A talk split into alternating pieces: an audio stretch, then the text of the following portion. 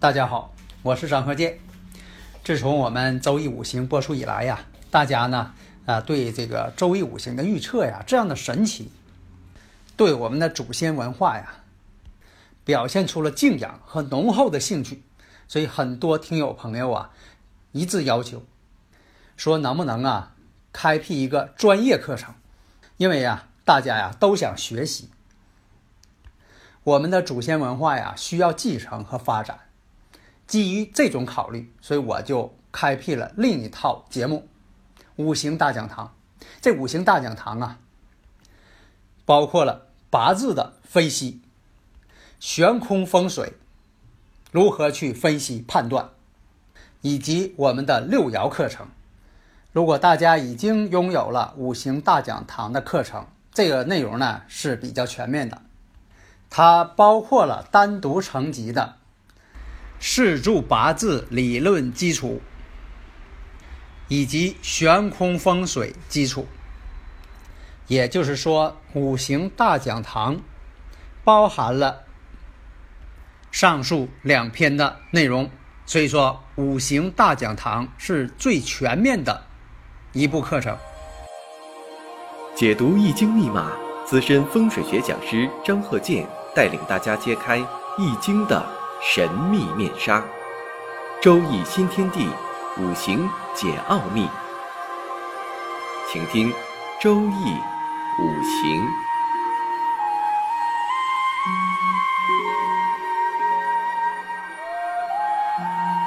上山微电台荣誉出品。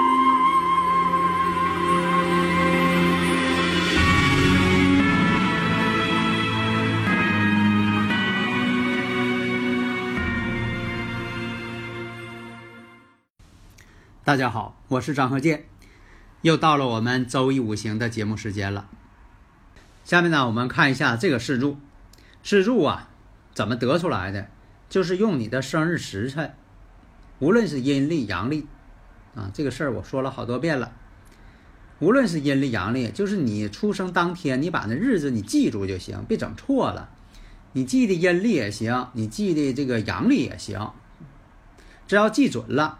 是当天，就是你出生那当天，然后呢，用五行的方法呢，给它转化成天干地支，总共呢，天干地支呢是八个字，所以说小名叫八字，八字预测。下面呢，我们看一下这个四柱：乾兆、己丑、癸酉、甲子、丙寅。这个八字呢是。正财年上是正财，月上呢是正印，时上呢是食神。以前呢有很多这个朋友啊，总问我说这个婚姻的早晚怎么看？这个呢一般规律来讲是看配偶星的位置，方法有很多。你像与婚姻宫有感应啊。那么我看这个甲木日主，这个八字四柱啊，四柱主要看什么？看这个日主，就是你出生当天的日子很重要。这个日主呢，甲木，甲木日主呢，坐在子水上，属于坐在印星上，这叫陆地，俸禄的禄啊。那么子水印星又得到了月上这个酉金相生，月上呢又癸水相生，年柱上是己丑，己土呢为正财星。上一讲不讲吗？有很多这个听友朋友啊，总是在这上面很迷茫，说到底是以天干重要啊，还是地支重要啊？这个呢都重要。以前我讲过好多遍了，我说这个天干呢，你就把它当做一个植物啊，把这个四柱当做植物。这天干呢是透出来的花和叶，你看这上面都透的，它长的什么花什么叶？那大家为什么认识？说这是菊花。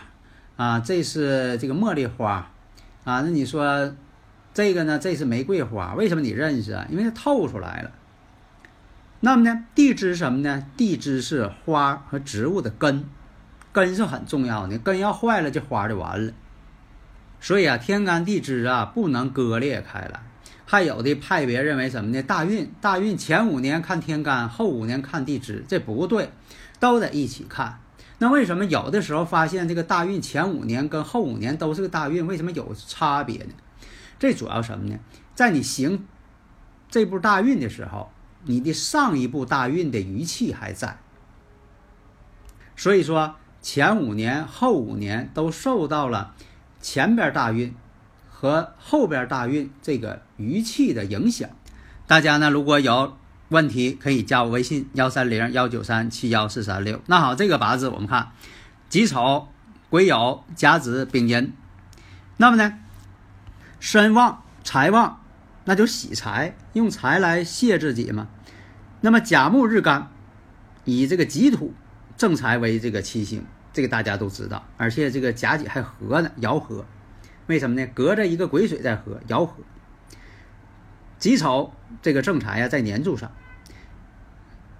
再看这个大运流年大运的时候啊，我们知道，有的时候呢，这个四柱年干也代表这一段时期的运势。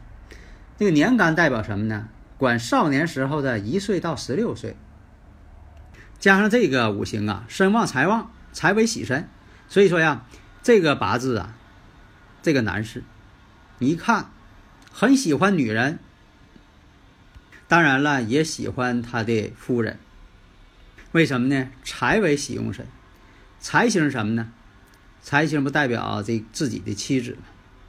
也代表女人。对男人来讲啊，而且财星多或者财星为喜用，有的时候人呢也比较多情，异性缘呢也比较丰富。所以从这个看呢。命主这个早婚的信息就明显了，财星也在年上嘛。你像说有那女士，呃，七煞在年上，谈对象也早。你像男士呢，如果年上呢有财星，这个呢谈恋爱也早。所以说这个四柱啊是个早婚之相的四柱。大运呢，最初交的什么运呢？壬申运，壬水。生日干，申金与这个日之子水相合，申子辰嘛，就差一个辰了。申子辰半合，这个半合呢，就是合一半的意思啊。而且五行当中又有桃花，啊，桃花、沐浴、咸池，在这个神煞当中都有这个做法，就代表着这个女性缘、异性缘比较丰富。那么大运呢，与婚姻宫啊、七宫啊，有这种相合的迹象，也合着桃花，这就一种，这就是一种什么动婚的这个一种象征。同时呢，年上为主上，也代表父母之宫。所以啊，这个五行当中，壬申运的时候，丙午年，十七岁的时候，就有一些呃比较深刻的一个恋爱。那么为什么断是丙午年呢？在以前我讲过多次了，五行大讲堂当中讲的是最深刻、最细致的，与婚姻宫有感应啊。婚姻宫这不是子水吗？那么你碰着午火的时候，相冲了，子午相冲，七宫。那么七宫呢，原先是与这个申金相合的，这一冲呢，跟申金呢就断开了，跟午呢感应上了，跟午火感应上了。所以说呀，那一年呢，有一个轰轰烈烈的一场恋爱，十七岁。那么这婚姻呢，大家也问说，以这个婚礼算结婚呢，还是说以领证算结婚呢，还是说入洞房算结婚呢？其实古人呢，在论述的时候没有分得这么清，因为在古代呀，那入洞房啊和这个婚礼都是同时进行的。那么现在呢，可能会分三种情况或者多种情况。那这个五行上怎么论断呢？这五行上其实论的是什么呢？是事实婚姻。那么这里讲的呢，与婚姻宫有感应，你不能一有感应就说人家结婚呢。你像说也那也可能这孩子啊，在早年几岁的时候，他可能也跟日主有关感应，但你不能说就结婚了。那你可能有人又说了，那么以前古代不有这个，呃，指腹为婚吗？双方两家处的不错，两家的女主人都怀孕了，那么呢就说了，如果说出生的是一男一女，就结为夫妻，这俩小孩；如果说是俩男孩或者俩姐妹，就结为兄弟或者结为姐妹啊。以前有这么的，但现在来说呢，这种情况啊少之又少，可能外国有。但有的朋友说了，那你看我都挺大岁数了，扔下三十奔四十了，怎么还没结婚呢？对象还找不着呢，处一个黄一个，这个怎么办呢？那当然了，如果说这种情况，一个是你这个生日五行，就我们说这个四柱八字，可能存在着晚婚现象。有的说了，我我这一生啊，就是婚姻让我这个比较坎坷的事情了啊，啊，离过好几次婚了，到底怎么回事？其实呢，在这个四柱八字当中呢，都能找着一些端倪。那么呢，如果说提前预测了，你知道了，把自家这个风水布置好，这就有这个挽回或者是能减轻这种情况的啊这么一个现象。所以说，你必须呢把这个五行先分析好，因为呢这个四柱八字是主体，风水是客体，风水是为你的五行，就是你命中这个五行来服务的，而不是说。八字是为风水服务的，就等于说什么呢？房子是养人的，你反过来说，你说人天天养房子，那多累呀！所以有的听友朋友啊也问我说，这个房子是房子生我好呢，在五行上啊，是房子的五行生我好呢，还是我生房子好呢？还是我克房子好呢？还是房子克我好呢？这句话吧，就算说我不给你讲呢，能明白。房子生自己是最好的，因为房子是保护自己的。你不是说的你这个人天天去保护房子去，房子那你不住，买个房子花挺多钱，天天搁边上看着不敢住。如果说房子克你，当然不好了。那房买来房子跟你五行相克，那可能不能买了，它不适合你。如果说我克房子，倒勉强过得去。所以如果出现在。五行八字上出现一些问题，那么就在风水上呢进行补救。你像说这个人呢，这个五行当中，婚姻上不好，或者身体不好，或者是某一阶段财运就不好，这就在这个房屋啊进行五行上的一些调整。你像这个悬空风水法当中啊，有这个灵水正水、吹水燥水，这什么意思？山管人丁，水管财吗？那么。比如说哈，当运之方的对方就叫零水，这零水呢是，呃，一二三四五六七八九十零，啊零啊这个零啊零水，这个灵水，你比如现在行的是艮宫八运，艮宫八运的对方呢就是坤宫，坤宫呢就叫灵水，所以说你像说为什么说丑山未相这个相呢比较好呢？因为丑山正好在这个艮宫。艮宫是丑艮寅嘛？那么呢，丑方的对方正好是未方，丑未嘛，它俩是相对应的。那未方呢，正好如果说是丑山未相，那未方呢，正好有这个八白象星，那八白象星正好见水，这就好啊，旺财嘛。所以讲啊，这个当运旺星，看三星啊，当运旺星，那么它的对宫就叫临水的位置，在八运的时候，坤方。见水，那么呢，这个地方呢，就是说要旺财。那见水怎么见呢？方法有都是，我这边呢，就说也创造了很多方法，在实践当中呢，也是应用了，确实挺有效。这并不是说啊，你说见水了我就摆个鱼缸。你说有的人他不会养鱼，你让他摆鱼缸，摆一缸鱼，过几天啊，鱼全完了。那你说这个呢，反而你还不如不养它了。那你说我这个坐向上，比如说这个丑山未相，丑呢就是山，是背靠的意思。那你说这个属于旺方，旺方见水好不好呢？如果说旺方见水，这就不好。正方啊，或者叫正水，如果说呢你这个旺方见水了，代表着不旺财，不可见水。古人讲这么做呀，破财伤丁。啥叫破财伤丁？破财了，人也得病了。那么还有个催水，就是催化剂那个催，催水。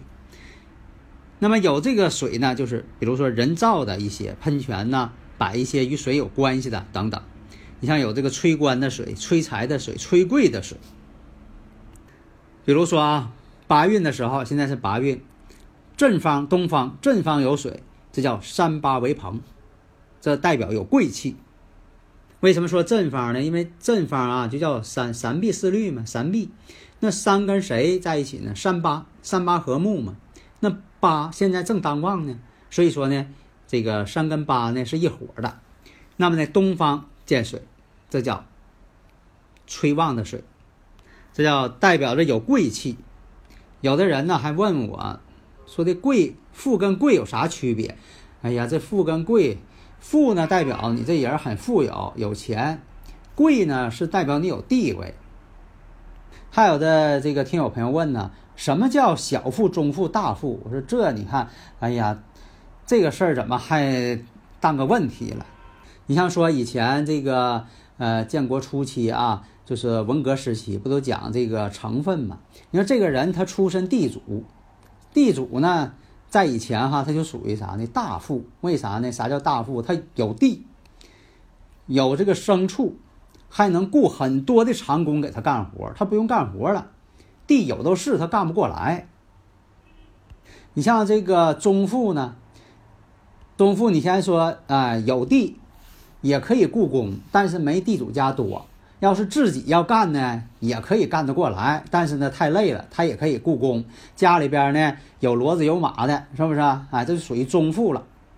每年呢还有剩余，是不是啊？还能卖点东西，把粮食卖了还能换点钱。但是跟地主比呢差一些。